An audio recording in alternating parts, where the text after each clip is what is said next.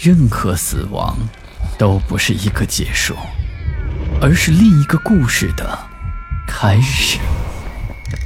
操纵这一切的是飘在背后的幽灵，还是隐藏在人心的恶鬼？欢迎来到霸天鬼话。晚上好，我是孙霸天。今天给大家讲的故事叫做《死而复生》。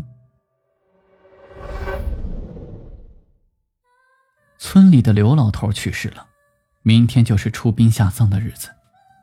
就在这头天的傍晚，也就是天刚擦黑，这儿子大柱就请来了乐队，早早的开始演奏起来。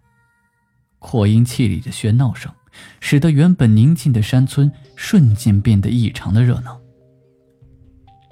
可是过了没大多会儿，这老刘家就跟炸开了锅一样，前来帮忙的村民都丢下了手中的活，往自个儿家跑。没一会儿功夫，就跑了个精光。到了家，就关上大门，躲到里屋去了。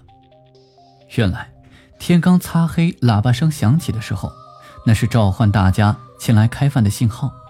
而这会儿，原本在老刘家帮忙的村民也不怎么忙了，就聚在一起唠闲嗑。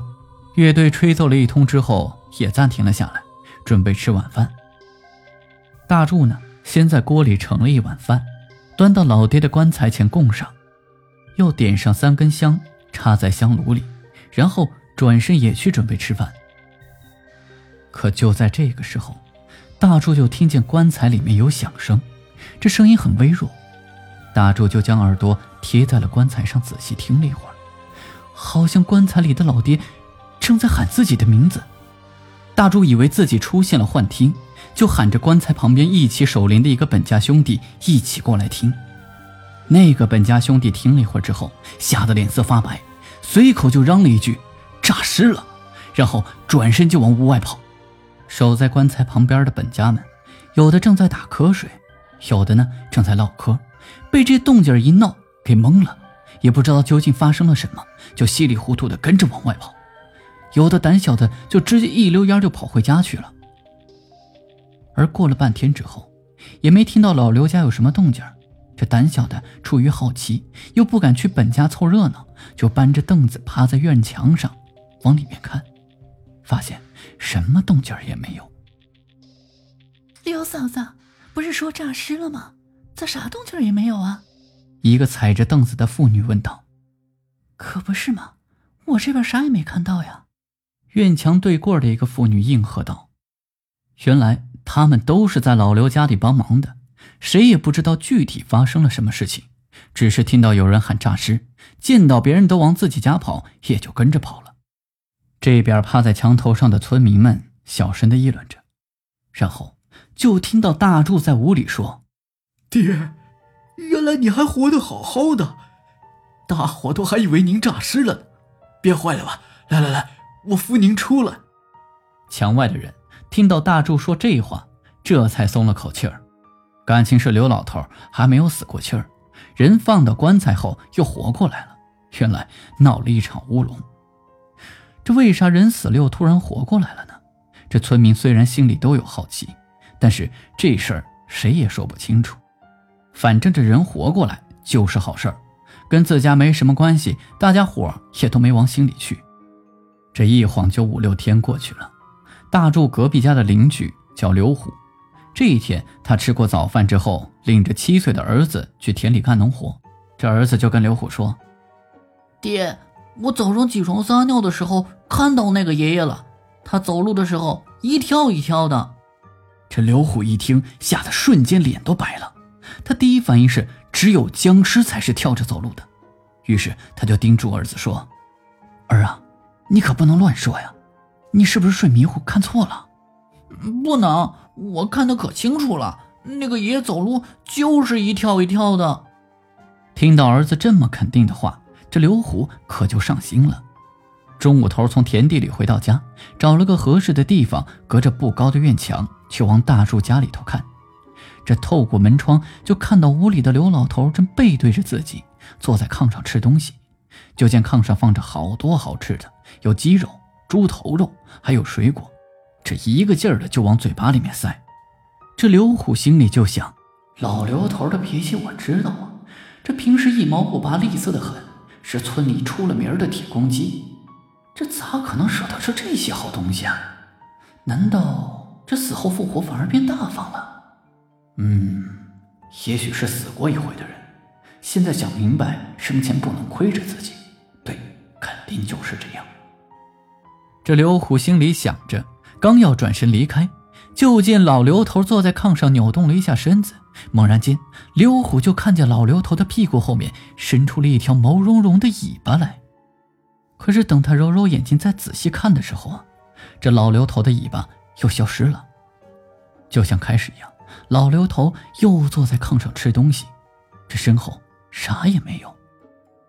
刘虎回屋之后，就交代媳妇儿一定要看紧儿子，然后就出门去了。这本来是想到老村长家跟他说这件事的，可巧在半路上刚好碰到买烧鸡回来的大柱，于是他就把他引到一边，将自己刚才看到的又说了一遍。这大柱虽然不聪明，但也不是个傻子。听到刘虎这话，又想到自个儿爹活了之后就变得古古怪怪的，尤其这两天这自家里弥漫了一股奇怪的味道，好像是腐尸的味道。想到这儿，大柱的心里有点害怕了，于是就跟着刘虎一起来到了老村长家。老村长听了这话，手里端的碗差点没摔下来，两人错愕地看着老村长。老村长放下手中的碗，咳嗽了两声，说。你爹这本来是死了，可又活了。这几天吧，我也在琢磨这事儿。我想啊，那是不可能活过来的呀。我估计应该是有什么东西给缠上了。这事儿吧，要是处理不好，这恐怕咱们村儿要有大麻烦了。大柱沉默了一会儿，突然想到什么似的，然后说：“我爹临死的时候。”嘴里一直念叨着说柜子上有什么黄影子，让我们把他赶走。可是我什么都没看到。老村长，你说会不会是跟这事儿有关系啊？嘿呀，这太有可能了。这搞不好就是有什么东西上了你爹的身了。我听说咱们镇子上有个出了名的阴阳先生，这外号叫冯鬼厨。要不你去把他请来看看。大柱和刘虎都频频点头，然后就离开了老村长家，去请那位阴阳先生去了。咱们都觉得这事儿挺邪乎的，可是，在人家阴阳先生的眼里，啊，就是小事一桩。就见他拿出一张纸符，递给大柱，他说：“把这张符收好，这张符能够降妖除魔。你爹可能是被山精妖怪附了身，你拿它贴在你爹的脑门上，这事儿。”就成了。这大柱一听要自己干这事儿，这头当时摇的就跟拨浪鼓似的。先生，这可不成啊！你也说了，俺爹是被山精妖怪啥给上了身，这万一出点啥事儿，您老人家还是去一趟吧。阴阳先生听了之后点点头说：“好吧，那我就跟你们走一趟。”这一行三人回到村里之后。为了不打草惊蛇，这阴阳先生远远的就站在外面看着。只见大柱走进屋，老刘头正在那儿发牢骚。大柱趁他爹没注意，就将阴阳先生给他的符咒贴在了他爹的脑门上。这贴完后也不敢看，转身就往门外跑。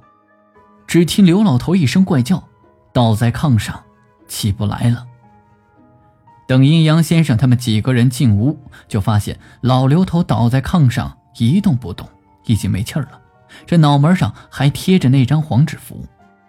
大伙眼瞅着老刘头的尸体在腐烂变形，那种程度分明不是刚死的人该有的，仿佛是在河沟里泡了几天似的。尸体变得肥大而臃肿，连吃的东西也都给吐了出来。大柱当时就看傻了眼，就那么呆呆地看着，也忘记了哭。再后来。阴阳先生做了一场法事，埋葬过老刘头之后，又在大柱家的门口撒了些草灰，门上贴了黄纸符，又用墨斗线在房屋的四周画了两圈这为的就是不让那个东西再进屋子了。好了，今天的故事就讲到这里。我是孙霸天，听完故事记得点亮播放键上方的小五角星以及右下方的小红心，给霸天更新的动力。午夜论奇案，民间言怪谈，这里是霸天鬼话，我们下期再见。